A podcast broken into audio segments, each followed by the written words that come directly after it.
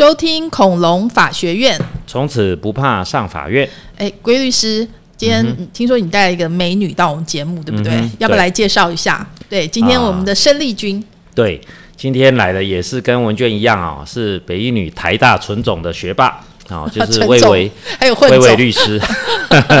好，那我们是不是请魏律师啊、呃简单自我介绍一下？Hello，大家好，我叫魏巍，然后谢谢国义律师跟文娟学姐的邀请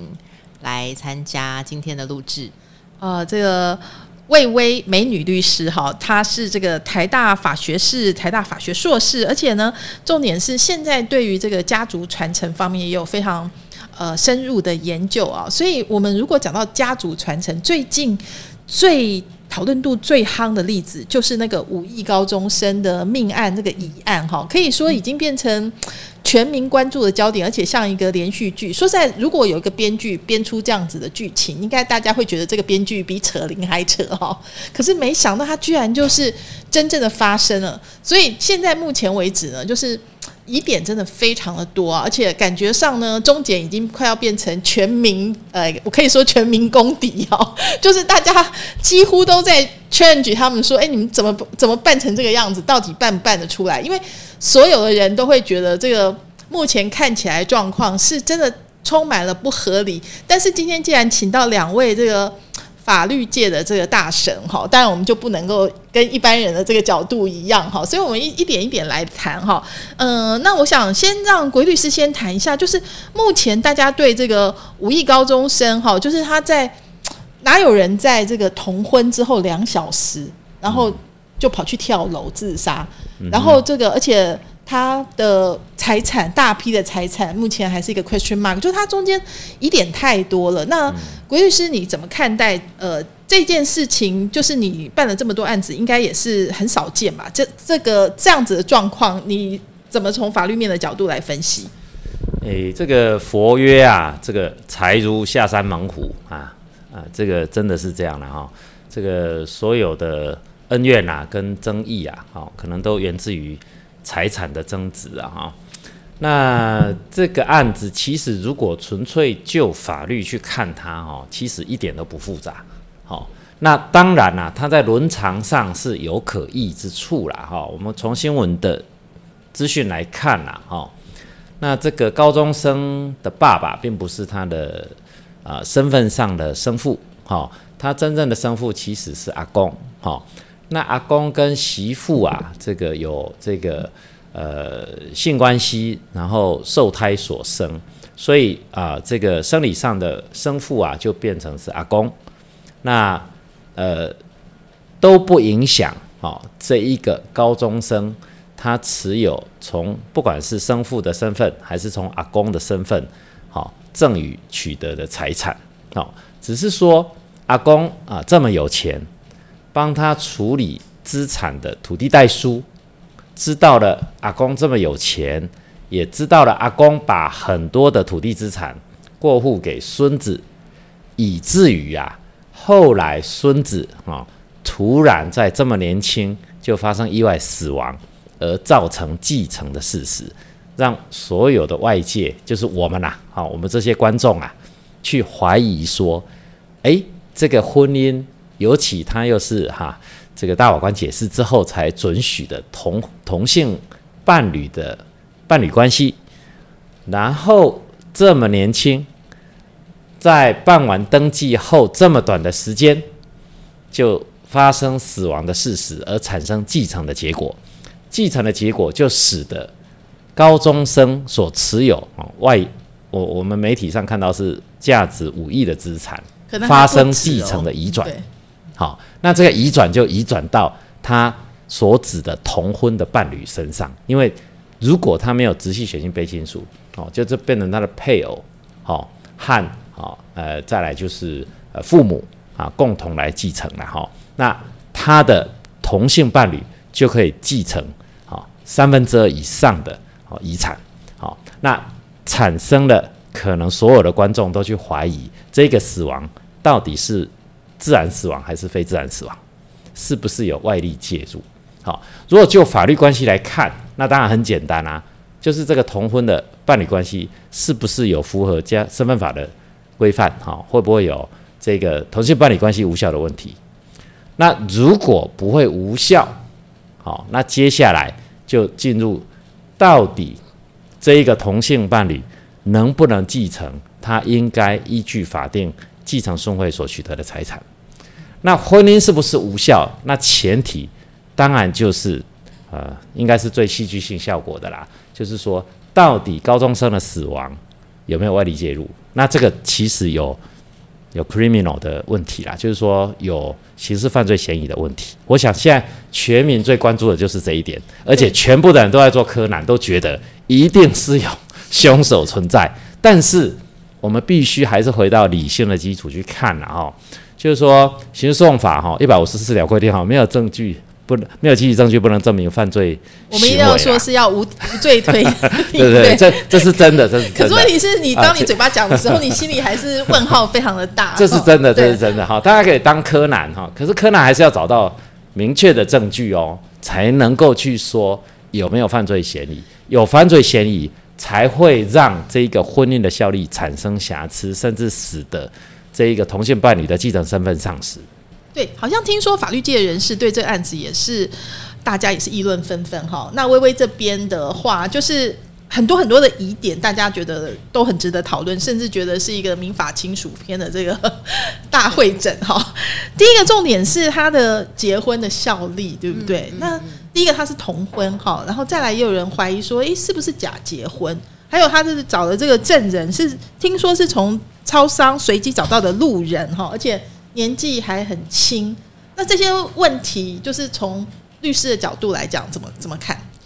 我想在呃同性婚这个部分，因为呃大法官解释已经有很明确的说明，那我们的民法也做了相对应的调整，所以同性伴侣这个部分呢。嗯，大家就觉得哎，蛮蛮蛮正常，不奇怪啊。但是就是说，他在这个我国的婚姻制度上面，他还有两个重要的要件。那一个就是要登记，那一个是证人。那当然，登记的部分是在户政机关完成，这个也没有什么嗯可非议的部分。那主要是在这个证人两位证人的部分。那两位证人，这个见证人。如果如报道所载，他们是从超商找了完全不认识的，好的，可能还有未成年人这个部分。那像这样的情况，未成年人到底可不可以做呃这个婚姻哦，不管是结婚或是离婚的见证？那按照司法实务见解，大多数的看法。应该还是会认为，在做见证这件事情上，应该要完全的行为能力，也就是依照现在的民法规定，可能必须是满十八岁的成年人才能够做见证。那当然啦，也有很多的这个呃实物的情况，父母可能在离婚的时候会安排自己未成年的子女来做见证人。那这样是不是一定不能够被呃？法律制度接受，那我只能说，如果在没有争议的情况之下，你的这个呃离婚协议书签了，也有见证人，好，那在形式上圆满，并没有人争执这样的事情，那当然可行。可是如果像本案，它已经涉及到了可能有这个婚姻效力的问题的时候，如果婚姻效力是被争执的，会认为无效的，那当然也就影响到后面所有继承啊种种相关的事情了。现在问题第一个是，可能婚是真的结了，对，哦，真的结了有效。但是，哎，是死于非命，然后到底是谁杀的？好，那这个问题，假呃，就就问一下国玉律师好了。假设这个，哎，死于非命，然后真的嫌疑人是嫌疑人杀的这个情况之下，那呃会怎么样？呃，其实这个在法律面都是很，就是说，并不会很困难的议题啦。因为如果说是杀人的话，那那当然，呃，不管婚姻是不是有，因为婚姻有没有效是看。呃，缔结婚约的时候有没有健全的意识能力？有没有结婚的本意？那其实高中生都往生了嘛。永远没办法知道他的本意是什么，除非有办法关录音呐。好，那那个代书的儿子，他当然说关录音要有法律效力，现在没办法有，就现在有关对，现在有寡杯了，像包青天他审乌盆就对了，但是没有办法，所以有法律效力。所以，所以我是觉得啦，即使婚姻啊，这个同性伴侣关系有效的话，那因为如果是真的，这我们都是假设的哦，哈，不不不是在办案了哈。假设这一个真的有犯罪嫌疑的话，那他当然会被剥夺继承权。好、他就会因此丧失继承权。那丧失继承权，但是高中生毕竟已是经死嫌疑亡了吧？是嫌疑人就可以被哦，no no no，当然要要证明要侵害了，要证明有要定侵害的事实但是民事三审定验哦，才没没没没没嗯，这个这嗯这这个就是讲到这个，就是说，因因为其实全世界的法院都是这样，因为民事法律关系是民事法庭的法官去判断，他是判断婚姻关系是不是存在，他判断继承由谁取得继承权。那刑事犯罪则是刑事的检察官跟法官去判断谁该对于有没有杀人的或故意侵害的行为去负刑事责任，这是两套系统。当然，它是同一组事实没有错啦，但是他判断的人都是不同的。法官如果认为说，显然就是这一个代书的儿子造的一个一个一个意外，或者说这是一个故意，嗯他就可以判婚姻无效，他就可以剥夺他的继承权。哦他但是要不要把代书或代书的儿子抓去关，那个是 criminal，那个是刑事诉讼程序的问题。哦，所以其实是大家吵的是两件事情，哎应该是说两个不同的法律评价，但是是同一个基础事实，这个永远都是这样。这在西方也是这样。我们看 O.J. Simpson 的杀妻案，你看到他 criminal 也是判他无罪，但是他民事的陪审团就判他要赔偿，所以永远都会有不同的评价，因为它发生不同的法律效果。那有没有可能矛盾？当然有可能矛盾，因为是不同的人嘛。哦，那但是我要讲的是说，其实这些的判断，就法律面哈、哦，并不复杂，但是比较难的是证据的证明。好，那其实现在在讲这些都有一点点呃为时过晚，为什么？就是这个那那句话叫什么？这个这个这个这个呃怀璧才是罪啊，对不对？哈、匹夫无罪，啊，怀璧，其罪对，对，嗯就是说你这个人不是人家杀你的原因，是你身上有这么多财产哈，所以就是说，其实今天会造成这样，就是我一开始讲的嘛，就是财如下山猛虎嘛，对不对？那高中生为什么要让他有五亿的资产啊？因为爸爸啊，不是爸爸，是阿公，既是爸爸又是阿公，好，嗯，那阿公这么有钱，又要给孙子五亿，哎、这个是爱爱自己的小孩嘛？没有他那那那人家为什么要知道？哎，所以你要让人家知道你的孙子有五亿，这本身就是一个我们说隐私是比较好听的说法啦。哦，财不露白嘛，应该你要有比较好的规划来保护，不止保护你的财产哦，甚至保护你小孩的命。好、是，那我们来讲一下他们家的情况，非常的特别嘛。第一个是呃，阿公又是爸爸，就是跟媳妇等于说乱伦，好，就是生了这个小孩。然后呢，所以他是呃领养吗，还是他要认领？哎，呃这个法律上叫认领。认领，好，所以说呃，这个另外还有一个重点是，因为他还有其他的小孩，然后他还有一个太太，好，台湾的太太，然后就是蔡那个赖姓阿公就是非常的呃讨厌他的太太嘛，所以他才会用呃这个赠与的方法把财产。在生前就赠予给他这个又是儿子又是孙子的这个高中生，呃对，生前处分是你爱怎么样都可以啦。对哎，就是然后只只要你爱谁，你都可以送他全部的东西。你讨厌谁都可以不给他。他就变成呃怀璧其罪了嘛。好，那但是有一个前提是帮他处理他的这些土地，因为说实在赖姓阿公外表他看起来就是非常的节省，谁也不知道 原来他们有这么多钱呢。因为他 买了很多七期的土地，对，所以。知道他有这么有钱的人，其实就是这个帮他处理这些土地的代书。这这个是台湾很可惜的一个现象哈。这个这个如果在西方社会，我相信呐、如果说这种有有有资产阶级，他应该要有，我们不敢说律师就一定不黑心，会计师就一定不贪心，但是至少至少他们有牌的话哦，他要赚你的钱，应该也要给你账单再收你的钱，而不会用设一个局谋杀你儿子来。我我不是说这件就是这样哦，我是说你如果说啊所托非人的话，没有做好一些哈、比较好的规划跟配置的话。我认为，你好，你你你这个这个就是财不露白的一个一一一个自然的道理嘛，对不对？你你在处理资产的过程当中，没有很慎重的去选择协助你处理资产的人，以及提供你一个比较健康的或法律可以监督的计划，去实施你的资产过渡到你的下一代或过继到你希望持有资产的人的话，我想这个风险是随时随地都在发生啦。是，所以说这为什么我们今天请到这个薇薇律师来哈，就是因为这件事情太重要了，所以其实呃，我们过去会觉得啊，就是那种超级大有钱人、超级大有钱的家族才会在谈怎么家族传承啊、信托这些东西。但是现在已经越来越多，哎，一般人其实也要注重哦。就像你看这个赖信阿公的这个情形也是一样嘛。你你爱这个孩子哦，你把所有财产都要留给他，结果反而害了他。哦，那所以如果从这个角度来说的话，如果呃他用信托的话，是不是会避免这个风险在？嗯，刚刚黄律师有分享非常多重要的法律见解。呃，像黄律师在同道当中哦，说起来就是法学素养非常好，对于这一些法学上的争议，他是很娴熟。但其实回到嗯，像我们如果对民事案件没有那么熟人哦，也就包括包括婚姻的效力啊，然后继承人的资格啊，嗯，或者是这个他比如说有像这样陆配的。母亲啊，种种哈，就是有非常多复杂的法学争议，其实一般人没那么容易了解。就就是哪怕我们是律师，如果我们没有那么多时间在处理这样类型的案子的时候，其实对于这些很细琐的法律规定，其实是没有办法完全掌握的。那回过头来说呢，这一个案子当中，我们可能看到一个面向，它跨越的维度是生跟死。我们应该这样说啊，人死之后，没有人能够验证他的意志。在这个前提下，法律做了非常多的规定，跟做了非常多的介入，因为我们不能去追溯那个本人在想什么了，所以法律设计了一套制度跟架构，好，很严密的去规范了种种相关的行为或者种种相关的程序应该如何进行。可是回到生前，哈，如果任何一个人，不管你是高资产，或者是任何一个你希望。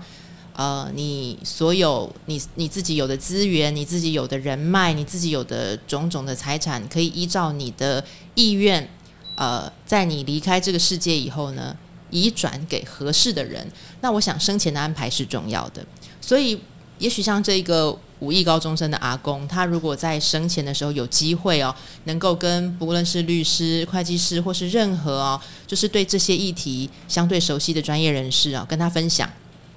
他可以透过生前的安排，包括把他的这个呃，可能是媳妇或者是伴侣的这个这个呃女士呢，有一个有一个照料的方式，比如说透过信托啊，指定给他作为受益人，好，也可以对他的这个名义上的呃孙子，但实际上是他儿子的这位高中生呢，好，也做一些照顾。那甚至对他可能心中不那么不那么喜欢的配偶啊，好，或者是说他有有遗憾、有有这个亏欠的任何的这个家族系统的成员，他都可以透过生前的安排，在财富的规划上，不论是透过信托、透过赠与，哈，或者是透过所有的架构，然后去安排他这些。财富资源，他希望怎么样的能够被后代、哈后一代、后两代，甚至后三代的人所所使用，甚至他有这些土地，他希望他们是做商业的开发，还是做慈善的捐助，种种都可以透过生前的安排来处理。这个就比死后去遇到很多这些解释不清的问题，甚至是再往前说一点，就是引发一些可能潜在的犯罪，导致家族。除了在这个财富处理的困难上，也发生这么多不幸的状况。我想，如果他有早一些有这个概念的话，对他整整个的呃后代的安排都会好很多吧。呃，因为信托的这个特色的关系，所以他是可以很安全的哦，就是按照他的意志继，就是他虽然人已经不在了，但是可以按照他的意志继续的走下去，就是这个信托的契约。不过，一般为什么台湾的人会这么？不喜欢信托这件事情，主要还是费用吗？我我想，嗯，因为信托法在台湾其实制定的年代蛮早的，那但它更新的速度不快，在呃比较细琐的范围里面，它其实规范的没有那么没有那么细致，没有那么到位。比如说像前一阵子可能很多交易案会看到的所谓的那种公益信托啊，好那。社会可能就有不同的观感。那像这样家族财富的信托，当然它比较是一般信托法制的架构，但是。一个是像您说到的费用，另外一个可能也涉及到我们专业人士跟社会的沟通。那所以黄律师跟呃文娟非常非常棒，有这个平台让大家有一个机会可以了解说，哎，其实专业没有离我们那么远。那专业的东西其实对我们的日常生活是有很多帮助的。呃，信托法令或是这个法制的推广，信托制度的运用，如果能够让大家知道说，哎，我可能付出千分之一百分。之一哈，看你资产规模不同这样的费用，那你也付出一些律师费、会计师费，好让专业人士来协助你厘清一些问题，这些代价其实远远小于当后代有有纠纷啊，好，甚至我们可能听到很多很不幸的案子，就是呃，当事人已经卧病在床，勉强被。人工的方式延续生命，就是因为财产还没有分配好，好，那就导致人死而死不掉，这样子就一直在那个那个弥留的过程呢。我觉得这这些很不幸的事情，都回过头来，也许就是一个法治跟呃民众有一个沟通的空间的时候，专业人士透过这个平台来宣来宣传一些理念，来推广一些想法，我想这个接受度就会慢慢提升啦。是因为我们其实知道政府他们在推信托二点零嘛，也花了一些就是行销的这些努力去推。那其实一方面也是因为台湾在这个高龄化社会嘛，因为我们二零二五年就每五个人就有一个是六十五岁以上，所以大概在现在这个时间点，就是呃战后婴儿潮的这一群呃长辈，可能就是面临着他。即将要把呃财产传承，或者说他在这个叫做 critical point 的时候，所以才会发生这么多的这种事件哈。其实我们也看见，虽然信托之前到目前为止，可能对大部分的民众来说还是相当陌生，但是它的成长的幅度是非常快的。就是从这个角度来讲，越越来越多人也关心这些呃，对对，就是呃这里。微微这边，因为您特别呃有在 study 家家族传承这一块，那你有没有发现什么趋势？就是呃，像最近的确是比较多人在愿意做这件事情嘛。那在费用的部分，就是刚刚你讲，哎，其实它的润觉蛮大的，对不对？就是因为刚刚嗯，文娟大概少少了解一下信托，它是一个就是你想得到就可以做到，只要合法。所以说，不管是自益。差异就是说，哎，用在自己身上还是用在他人身上，然后就是可以去投资啊，所以他也未必说不能帮你赚回来钱，就是说他有很多种很多种方法来做这件事情。那你你有没有观察到一些趋势？我我觉得，我觉得文娟刚刚有一个非常非常棒的观点，我觉得那是一个关键，就是台湾其实呃第一代原创的这一些呃。这些产业其实它到了一个所谓的交接的交接接班的这个年代，就是比如说可能以往可能五十年是一代，现在可能可能时间会更长一些，因为大家的生命都会更长嘛。可是无论如何啦，人不会永生不死，那你总是五十年、七十年，你总要换换一代要交接。那现在许多大企业刚好都面临这样的状况，二代甚至三代要接班，可是二代跟三代。跟原生代的价值观，或者是对于这个呃整个整个社会、整个世界的体认，可能都未必相同。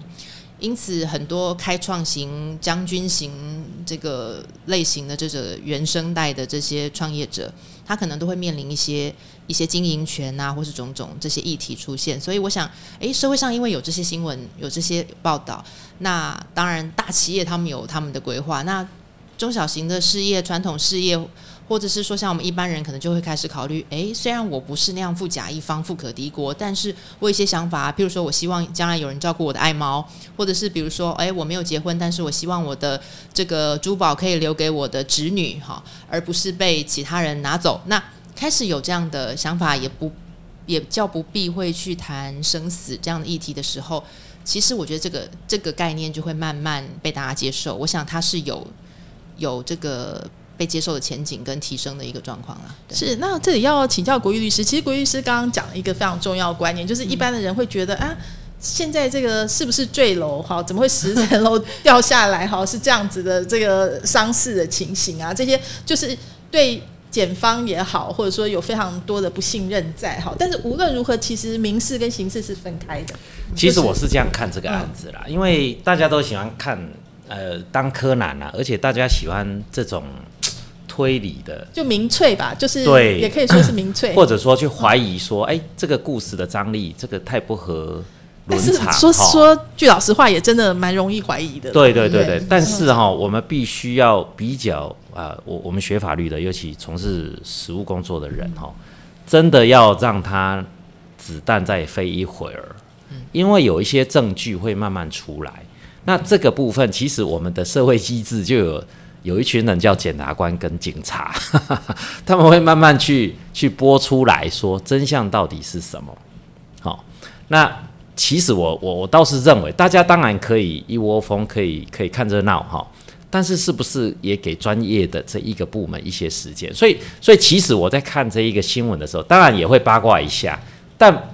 我突然 比较比较有有有有一点点觉得比较敏感的，就是说。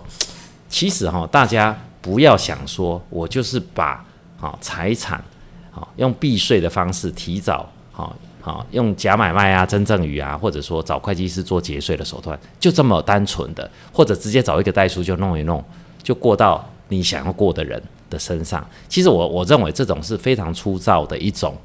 啊一种呃财产的承继方式，哈，这个都不是非常健康，而且甚至在法令的。啊，一些呃法则上哈都会误触地雷的，但是哈常常企业主也好或呃这些所谓的参角哈，他们都是资产非常庞大的拥有者哦，但是他们不愿意付个几十万啊，maybe 上百万啦，哦，请一个真的具有专业背景的，或者真的能够有能力去帮你规划，不管是财务的配置啦，不管是法律效力的一个契约的设计。甚至有必要的话，哈，是不是用公司股权的合法方式啊，去慢慢哈规划你的这个叫做什么？这个叫做呃你的你的事业个人的呃资产传承，大家都不走这一条路，而是而是用一种偷偷摸摸哦，只有你。只有你知道，只有我知道，只有袋叔知道，代叔知道，最后 就那个怀 璧其罪啊！对对对对，就是有这种风险呢。我我是觉得这一这个 story 反而给我们啊，这我觉得每一个人都要迟早 sooner or later 都要面对这个问题。即使你的资产 maybe 只有三千万，诶，三千万会很多吗？现在台北市一间房子很少三千万以下的哦，其实百分之七八十哦，大家都有三千万以上的资产。但是大家好像都不 care 这一块哦，然后最后都是发生继承，再去找律师，再到法庭上去去争执，然后手足就变成仇人，好，那那母子就会对簿公堂，那这是很可惜的。是，所以说其实规律师讲到一个非常重要的现况哈，就是我觉得因为家族传承这件事情很大，像我们看到这些。大的财团，他们就算有所谓的家族办公室啊，可能都已经呃什么家族宪法呀、闭锁型公司、信托啊，可能都弄了好久好久，然后也有执行的好，也有执行的不好，所以更何况一般人哈，就是所以说今天这个时间点表示说这件事情牵涉像国律师刚刚讲到的，除了有律师、会计师，因为跟税相关嘛，哈。当然也可能，假设土地的话，是不是也跟这个土地相关哈？然后也跟所谓的这个继承相关，跟遗嘱相关，就是他感觉需要一个团队来做这件事情哦，就是可能是跨界的，对不对？才会面面俱到啦，因为它涉及到很多行政程序的去执行。好，土地登记哦，当然我们也是需要呃地政司的协助。好，那税务规划需要会计师的设计。那法律文件的部分，当当然律师才能够执行，而且并不是一般的律师或一般的记账师或所谓的一般的在帮帮忙办登记的代书，他就可以提供你一个完整的规划。对，因为其实国律师的论文也是在写这方面的这个主题嘛。那我们其实中间也讲到说。其实要有所谓的家族宪法，那规律师其实马上就讲说，家族宪法重点是有没有那个法律效力。对，就是说能够执行，而且有拘束力啦，哈。否则宪法是一个道德规范的话，那其实能够将来哦被真正落实的，就是变成期待大家的的善意啦。那那善意善意善意值多少钱呢？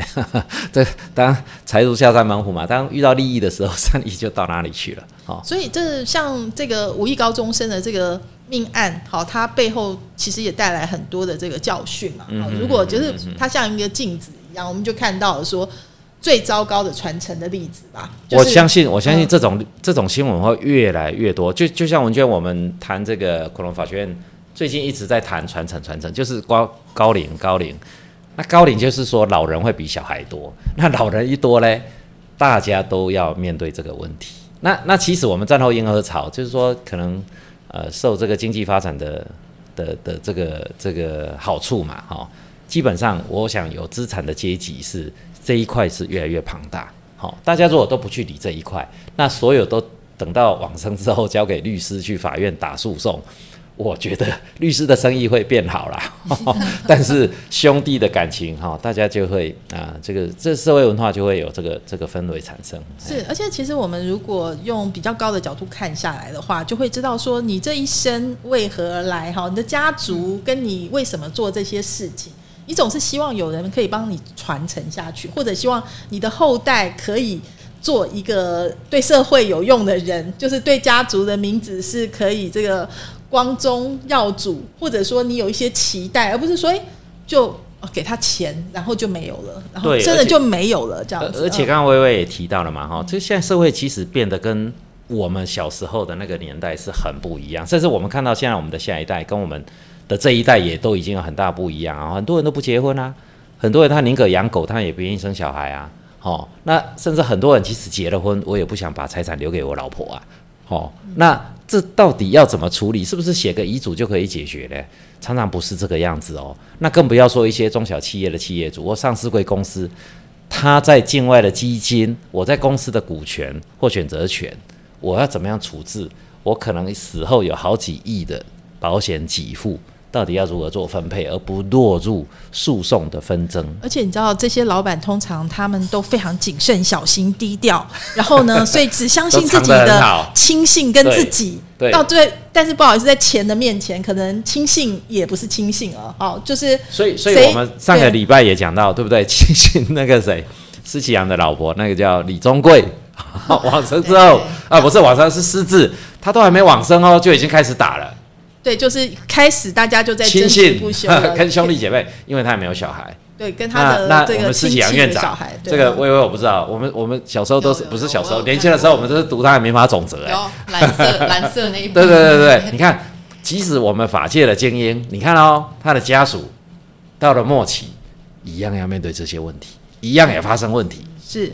所以说呢，这个案子五一高中生的案子哈，就是其实两个方面来讲，一方面呢引起民众对台湾警方司法系统的信任危机哈。当然，规律是说我们让子弹飞一会儿哈，就是我们来 wait and see 哈。但另外一方面呢，我们自己也是一面镜子来检讨自己，说哎，到底我们未来面对现在这样子的状况，它已经。高龄化社会已经是个不可逆的现象了，所以我觉得，因为台湾人我们基本上就是不太喜欢讲那种触眉头的事啊，哦，什么遗嘱啊，什么分家产啊，就就不不要讲，大概谁讲就会被白眼哈。但是可能这个观念已经开始要改了哈。那我想，这个我们恐龙法学院呢，就是也会呃帮大家密切注意这样子的这个呃。题材，因为不管是市井小民哈，或者说我们说财团，最近也好多这个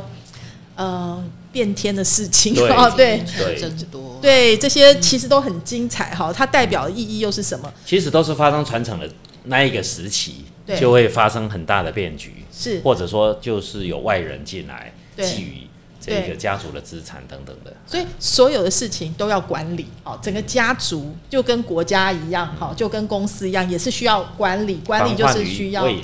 你就需要有一个 plan 的计划，然后要盘点所受到的资产，然后看怎么样去让他最好的这个做安排。那当然就需要各种专业人士的这个介入。哈，那相信规律师以后应该会有一支专业的团队，对不对？呃，希望我们可以吃到这一块商机啦。当然是提供大家做一个哈，呃，提前的规划哈，不管是财务的配置啦，哈，法律的咨询啦，还有整个公司资产啊、股权的设计啊，或如何去帮啊企业帝国做一个完成的啊一个一个规划跟设计哈，可以啊 peacefully 的哈，减少一些日后的纷争，并且哈。可以找到比较好的、适合的经理人呢，继续传承家族的事业哦。这个是我们的期待啦，这个也是做功德哦，不只是赚钱哦。对，其实因为在国外早就这样了，对。只是我觉得台湾，哎，我们现在常常看到那种很大的哈，就是哎那些国外大咖们哈，但是他们收费也高嘛，对不对？而且他们对台湾的情形。可能也有点割靴搔痒吧，就是可能他的靴比较厚，你知道比较大，搔搔不到小明的那个痒哈。所以说，也许这一些会是就是恐龙法学院，我们可以从我们台湾人自己的角度好好来分析哈，就是属于我们自己台湾人所需要的家族办公室也好，或者是传承啊、法律啊这这些的一些比较实务的，到底要怎么运作？那最后那个微微律师要不要做一个小结论？好，我想我们常常在说，呃，富不过三代。那我想透过我们今天看到很多种种的社会现象。专业人士能够做的事情，就是协助呃所有希望富过三代、富到百年的人哦，都能够岁愿，好，就是你的心愿都能够得到成就。那这个不会是许个愿望就达成，我们要透过呃和专业人士的沟通、专业人士的协助，以及呢在早期就去厘清哦自己对于未来的规划、未来的想法。我想。我想，这个对所有的人来说都是一件重要的事情，真的非常重要哈。我们真的以家族之名哈，家族跟企业跟国家都希望有永续之道，永续绝对不是天上掉下来，是没错，必须要好好的思考，好好的规划。今天非常谢谢国律师，谢谢魏玉律师啊，也谢谢听众朋友的收听，我们下一次空中再会了，拜拜，拜拜，拜拜。